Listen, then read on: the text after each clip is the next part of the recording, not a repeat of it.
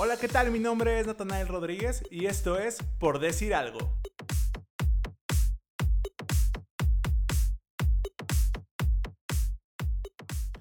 Pues bienvenidos todos al quinto episodio de Por Decir Algo. Estoy muy muy feliz de que estés acompañándome el día de hoy. Por fin se llegó junio, la Navidad gay.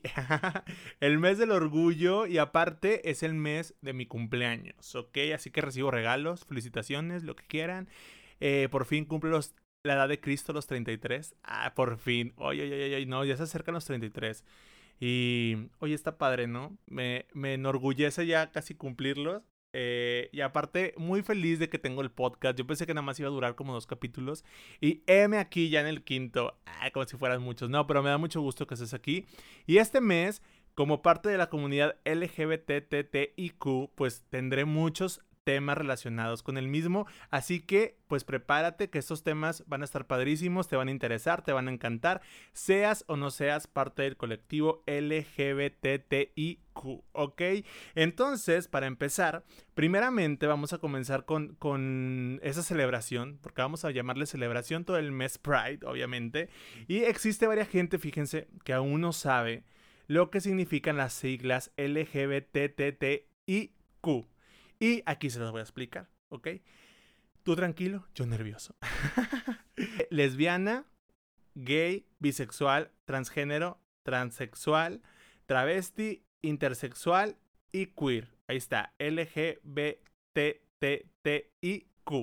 Y pues para los que no sepan, vamos a descifrar qué son estas siglas, o sea, les vamos a dar el significado que encontré en, en, en varias páginas y pues bueno, esto fue lo que lo que me salió, aparte que pues sí estoy un poquito informado, eh, pues soy parte de la comunidad, no crean que nada más hablo a lo güey. Pero bueno, pues lesbiana, obviamente saben todo lo que es. Para los que no les explico, lesbiana es una mujer que se siente atraída erótica y afectivamente por otra mujer. Gay es un hombre que se siente atraído erótica y afectivamente por otro hombre.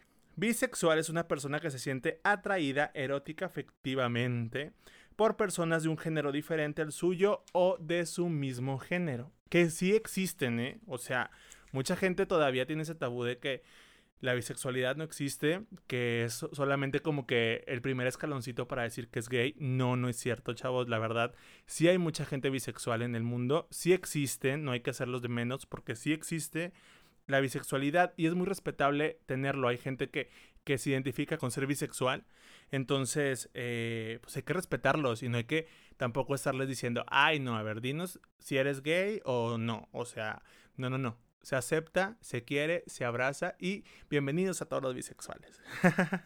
el transgénero es una persona cuya identidad de género es diferente a la que se le asignó culturalmente de acuerdo a su sexo biológico. Una persona transexual es la que se concibe como perteneciente al género opuesto al que nació. ¿ok? Y que decide por una intervención quirúrgica hormonal o las dos para adecuar su apariencia física a su realidad psicológica y social. Eso quiere decir que es una mujer por dentro y por fuera o un hombre por dentro y por fuera. ¿Saben a lo que me refiero? El travesti es una persona que expresa su identidad de género de manera permanente o transitoria mediante la utilización de prendas de vestir y actitudes de género diferente al que se le, asignó al nacer.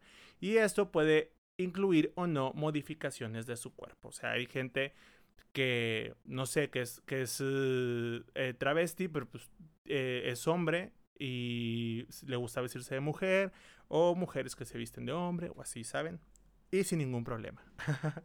Intersexual es una persona que posee características tanto de hombre como de mujer en una, una, proporción variable y se define como toda aquella situación en la que el cuerpo sexuado de un individuo varía respecto al estándar de corporalidad femenina o masculina culturalmente vigente.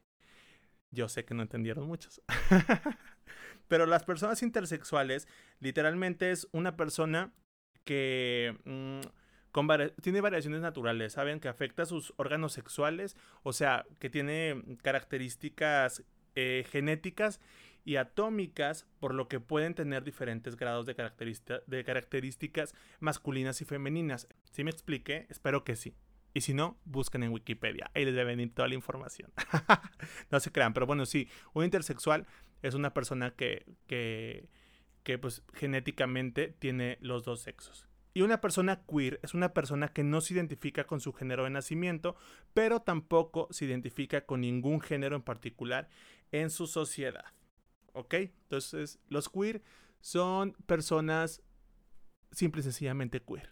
No tienen que entender nada más.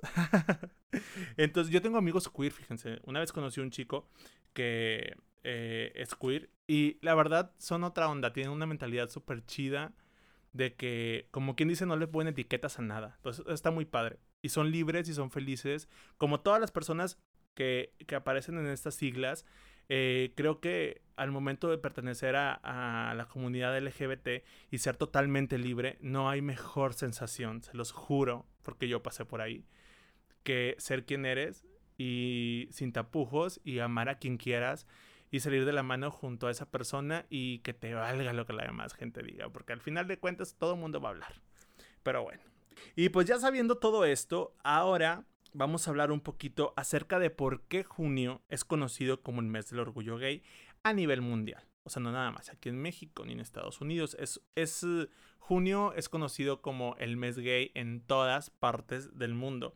Y esto nos va a remontar al día 28 de junio de 1969 y nos vamos a ir justo a la ciudad de Nueva York. Y fíjense que en aquellos años tanto como en Estados Unidos como en varias partes del mundo, era súper prohibidísimo las relaciones entre personas del mismo sexo. Gracias Dios por no haberme hecho nacer en esa época. Pero bueno, era súper prohibido las relaciones entre personas del mismo sexo y era impensable, o sea, jamás en la vida que una pareja no heterosexual se expusiera públicamente. Y pues hablemos de matrimonio, o sea, jamás en la vida. O sea, nunca, nunca, nunca. y pues fíjense que esos afectos eran eh, penados con multas, incluso a veces hasta cárcel. O sea, si te veían así de que con tu pareja agarrado la mano, o digo, no digo darte un beso porque siento que te colgaban en un puente. O sea, era algo súper, súper mal pedo. Y la ciencia en esa época consideraba la homosexualidad como un trastorno mental y apoyaban a las malditas terapias de conversión que hasta la fecha creo que existen. Hay muchos países que ya están penados, incluso México, no sé, no investigué la verdad, pero se los voy a investigar. No sé si ya sea una, eh, ya esté penado. Según yo ya estaba eh, en, en, eso, en, poder penar las, las eh, terapias de conversión, porque esas terapias de conversión en ese tiempo en la mayoría de los casos incluían series de torturaciones, o sea, torturaban a la gente con castraciones, eh, y lobotomías, que las lobotomías son como, eh, te meten así como que un, te hacen como que una operación quirúrgica y te meten por, por una parte del ojo algo para quitarte una parte del cerebro para según ellos quitarte la enfermedad, que eso supuestamente quita trastornos. Obviamente pues ya sabemos ahorita, 2020, que eso no va a pasar jamás. No es una enfermedad. Eh, no se quita, no se cura, dejen a la gente ser feliz y punto. Pero en esas épocas, pues sí, o sea, era súper mal visto, entonces la gente lo que hacía era mandar a sus familiares, hijos y demás a terapias de conversión. Y creo que hasta la fecha, o sea, hasta la fecha existe gente que todavía piensa que esto se puede quitar eh, yendo a terapias de conversión o yendo a la iglesia a escuchar sermones o a escuchar eh, que te convenzan que esto es una aberración, ¿no? Pero realmente lo que hacen es reprimirte y reprimirte y reprimirte y hacer una persona infeliz el resto de tu vida en lugar de saber que no es no debe de ser así. O sea, si tú eres una persona que te sientes atraído por otra persona de tu mismo sexo y te sientes a lo mejor hasta cierto punto diferente, no tiene nada de malo. Tienes que saber que si quieres ir a terapia, puedes ir, porque pues todos necesitamos terapia realmente, pero acércate a gente que realmente esté abierta a todas las posibilidades y que no te digan que estás mal cuando no es algo que está mal. O sea, estás bien, hay mucha gente como tú acá afuera y hay mucha gente que te va a abrazar y te va a querer y te va amar. Entonces, si tú tienes pensado o piensas a lo mejor que, que o sientes, mejor dicho, te sientes atraído por una persona de tu mismo sexo, No es nada malo, no es nada de otro mundo, créeme. Y disfrútalo. Porque está muy padre. Oigan, bueno, retomando. Eh, por esos motivos que les digo, de las terapias de conversión y que era todo de que si era, era penado y era súper mal visto todo eso, pues los colectivos LGBT comenzaron a crear lugares para refugiarse y apoyarse mutuamente y obviamente crear vínculos con, con personas eh, similares a ti, con mismos gustos, a lo mejor que, que te sientas como parte de algo, ¿no? Entonces los colectivos LGBT empezaron a hacer eso. Y así surgió el bar Stonewall en la ciudad de Nueva York, que no solo era un lugar de, diversión y de recreatividad, sino que también era, eh, se funcionaba como un espacio de resistencia política.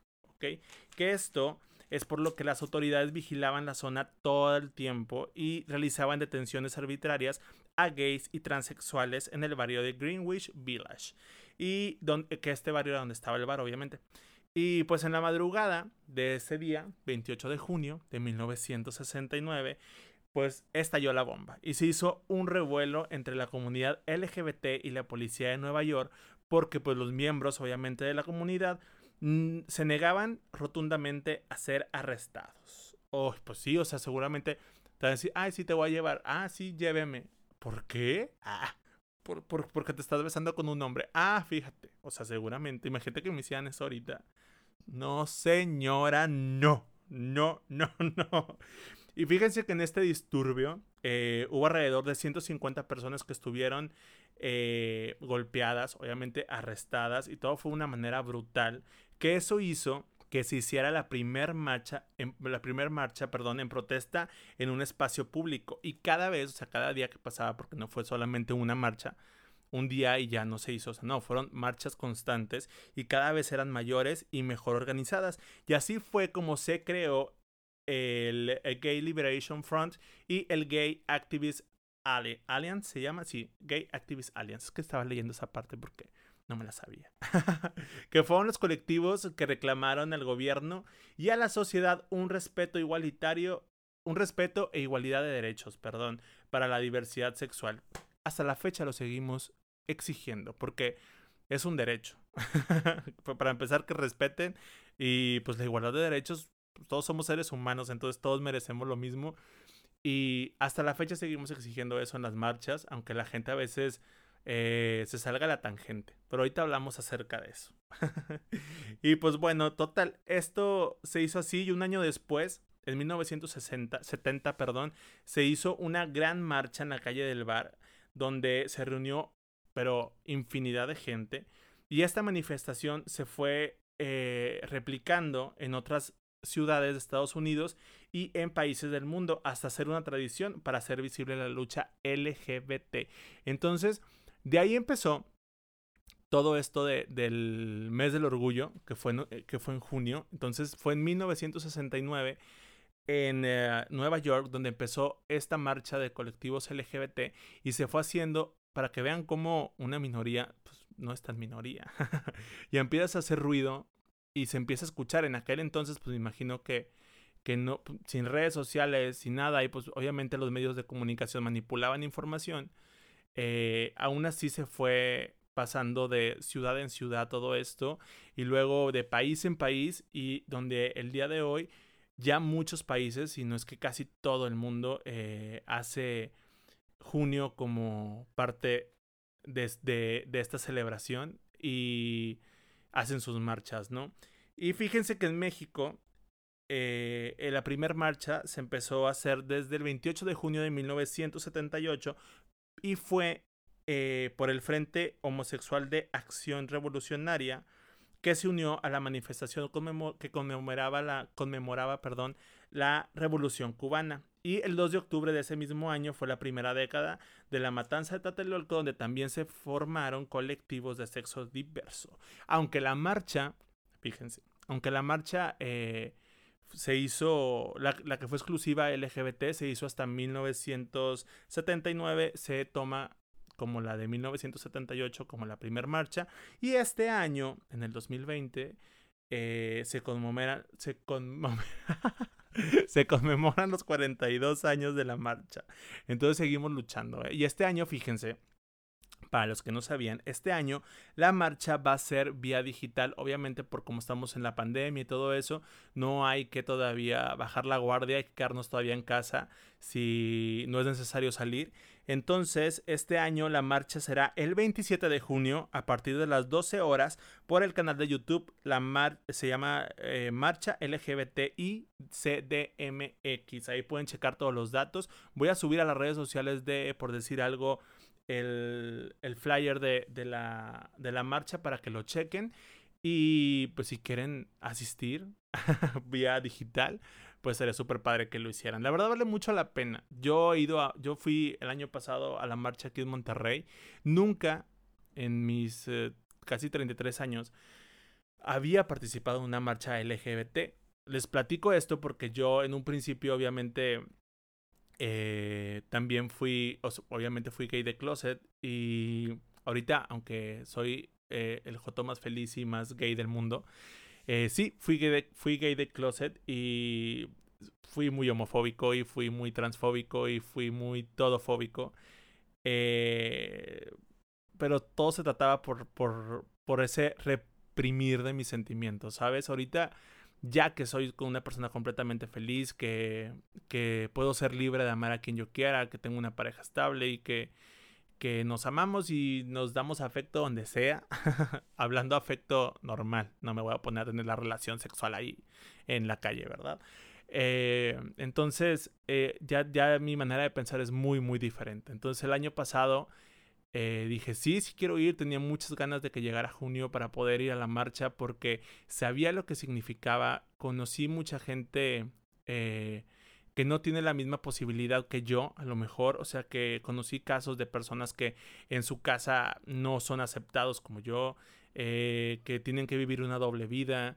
entonces dije, yo que tengo la oportunidad de poder ser libre, o sea, yo puedo ir a marchar por mí y por ellos y por gente que a lo mejor no puede. Y también creo que sirve mucho ir a las calles a marchar y que te vea la gente, porque así es como se dan cuenta de que sí existimos, de que sí estamos y hay mucha gente que está ahí y que se puede sentir identificada y que puede decir, wow, aquí hay un grupo de gente como yo y que me va a aceptar y que me va a abrazar. O sea, el año pasado que estuve yo en la marcha, me conmovió mucho ver a señoras aquí en la marcha de Monterrey que traían pancartas que decía de que si tu mamá no te acepta, yo te acepto y te abrazo. Entonces era algo súper padre porque a chavitos se le acercaban a las señoras y las abrazaban y lloraban y, era imposible no conmoverte. O sea, a mí sí me salieron muchas lágrimas, se me puso la piel chinita, sí hacía un chingo de calor. me acuerdo que fue el primero de junio, justo el año pasado, aquí en la ciudad de Monterrey. Y hacía un calor, pero no sé, o sea, era algo canijos. Estábamos yo creo que a 40 grados, no sé, estaba súper caliente. Pero no sé, esas ganas y ese ánimo que todos traíamos, esa vibra que se sentía ahí de estar todos ahí unidos. Había muchas, muchas parejas heterosexuales eh, aliados, o sea, que se les agradece infinitamente eh, en la causa. Y la verdad eso es lo que vale la pena. Había mucha, mucha gente eh, de muchos colores, había muchos colores, mucha, mucha diversidad, que era lo más bonito de todos. Veías a niños, a niñas, a parejas, a adultos incluso, o sea, señores ya grandes eh, que iban apoyando a sus hijos, a sus familiares, que iban ellos en representación de ellos también. Y es algo súper, súper padre. Si tienes la oportunidad alguna vez, aunque no seas parte del colectivo, únete a la marcha. Nadie te va a decir que no, créeme, y te la vas a pasar súper padre. Está súper chido caminar por toda la ciudad. Eh, ahorita ya más, o sea, obviamente seguimos exigiendo respeto, eh, el derecho igualitario, un trato igual que todos los demás, porque pagamos, como siempre lo he dicho, los mismos impuestos que todos. Entonces, merecemos lo mismo, ¿no?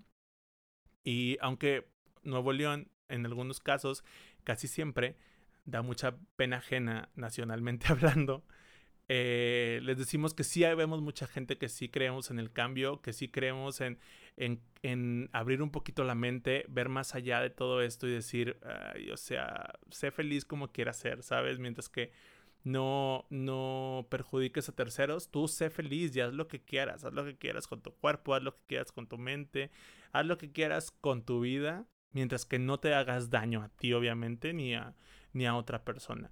Entonces, está muy padre. Ojalá y un día se animen a ir. Porque luego viene la contraparte.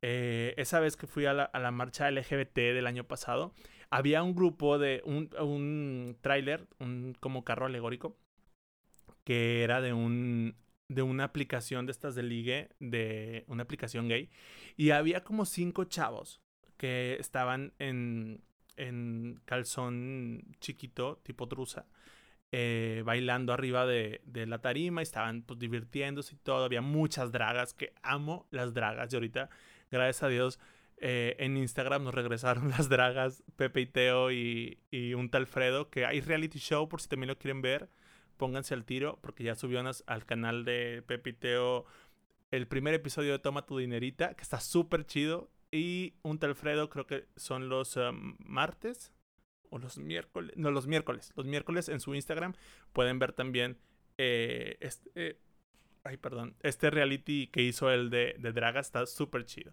Y bueno, retomando. Iban todas estas dragas, iban estos chavos bailando.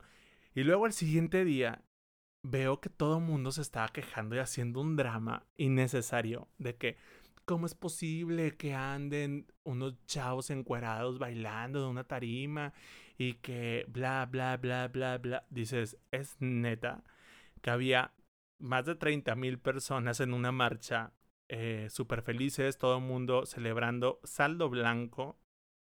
Obviamente todo estuvo súper bien y resulta que la gente se queja por cinco personas que estaban bailando en calzones. Digo, nadie enseñó nada. O sea, nadie enseñó de más. Nadie andaba con el pene al aire. Ni con las nalgas al aire. Y sí, sí, total. O sea. Pero el caso es de que siempre buscan cómo. Eh, ¿Cómo se dice? Cómo descalificar eh, una intención porque no como que tu cerebro no lo capta y es como que no, está mal, está mal y no está bien y que por qué hacen eso. Y digo yo, justamente esa, me acuerdo mucho que esa publicación la vi en el Facebook de un amigo que le encanta ir al estadio. Eh, al universitario, él es tigre, y siempre va al estadio universitario y siempre en su, cuando hay juegos, o sea, el chavo sube fotos de las porristas, o sea, siempre sube fotos de las porristas, como que es lo que ve. Y digo, ¿cómo ahí no te causa un problema ver a una mujer en poca ropa? Que a mí no me causa ningún problema, créanme. O sea, a mí no me causa ningún problema. Aplaudo que las mujeres también sean felices y sean, y sean eh, como quieras. Si tú te quieres vestir así, vístete como quieras. O sea, lo que me causa conflicto es de que una persona todo lo sexualiza. O sea, porque su mente no da para más y todo lo tienes que sexualizar. O sea, si ves una mujer en poca ropa, ya la sexualizas. Si ves un hombre en poca ropa, ya lo sexualizas y lo ves como que es algo del demonio. Y dices, neta, el del predo, aquí eres tú. O sea, no son toda esa gente. Aquí eres tú el problema y eso que tiene que ver qué tiene ahí de que si todo está bien en casita o no, chavo. Porque, pues, al parecer no. Y eso es lo malo. O sea, porque cuando vas a apoyar tu movimiento así, parte de la comunidad o no, porque también hay mucha gente dentro de la comunidad que es muy homofóbica y que todavía a esas alturas del partido creen que se creen mejores que otros, ¿sabes? Y siendo parte de la comunidad.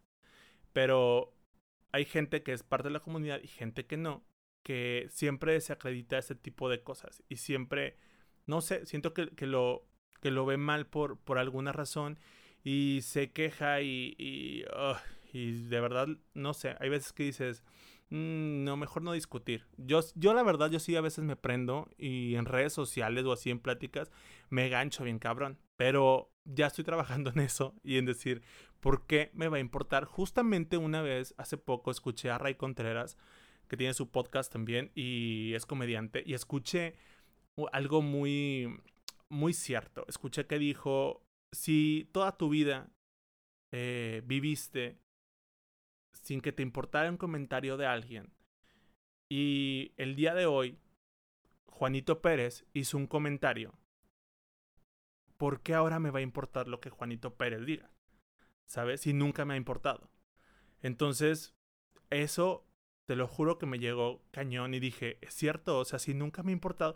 Y después a lo mejor es gente que ni conozco. O sea, ¿por qué me va a importar? O sea, pues si quieren vivir así, pues así vivan. Digo, al final del día yo vivo mi vida, yo estoy feliz, a mí no me quitan de comer, no me quitan el sueño. Entonces, pues que sigan maldiciendo. Digo, al final del día yo estoy bien, yo estoy aquí y estoy disfrutando mi vida.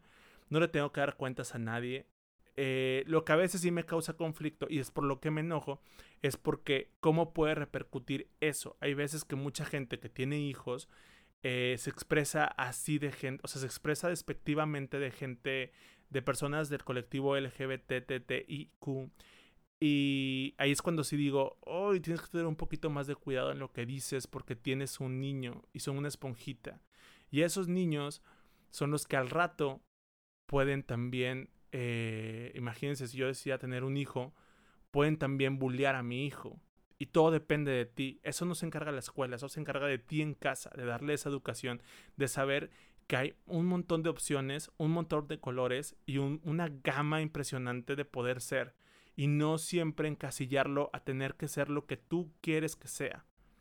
Porque realmente al final del día él tiene sus sentimientos, ese niño tiene su, su manera de ver el mundo y no, no estaría padre que le pongas como los caballos así que no pueden ver para los lados, algo así a tu hijo, habiendo una gama de colores impresionantes. Más ahora, 2020 creo que, que nos está cambiando a todos. O sea, 2020 vino y nos dio un chingazo en la cara, pero bien bonito a todos, creo en lo personal, la verdad, que sí está súper cañón. O sea, desde, desde que empezó el año, o sea, empezó con pandemia y luego lo que ahorita se está viendo en el movimiento, después fue el movimiento de las mujeres, que también chingonas, las apoyo 100%, digo, eh, no entiendo lo que pasa, lo que ustedes pasan, porque obviamente yo no paso esa situación, es muy diferente lo que yo puedo pasar día con día, a lo que una mujer pasa diariamente por el simple hecho de ser mujer.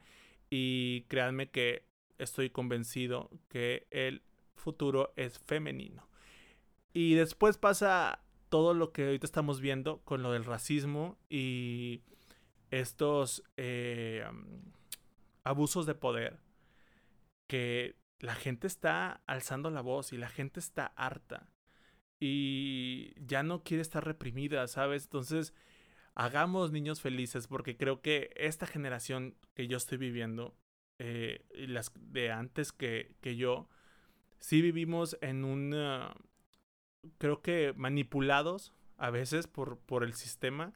Y ahorita que ya todo está la información tan táctil, tan, tan fácil, eh, se crea todo este movimiento. Entonces ya no hay manera de ocultar cosas, ya no hay manera de que, de que eh, papás o personas conservadoras eh, traten de tapar el sol con un dedo, porque ya todo está tan visible. Entonces seamos esas personas que podemos ser más abiertas, civilizadas, que evolucionamos y que ahora vemos la vida mm, con más empatía hacia las, las, eh, los grupos vulnerables, ¿no?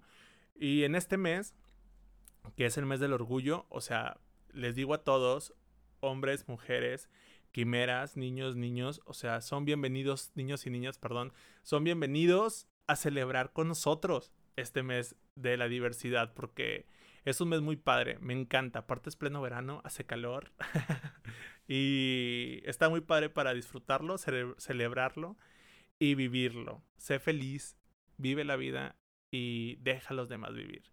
Entonces, como les decía, este mes vamos a tener eh, colaboraciones con mucha, con varias personas, eh, gente del, del, colectivo LGBT. Les va a encantar lo que vamos a hablar vamos a hablar eh, acerca del...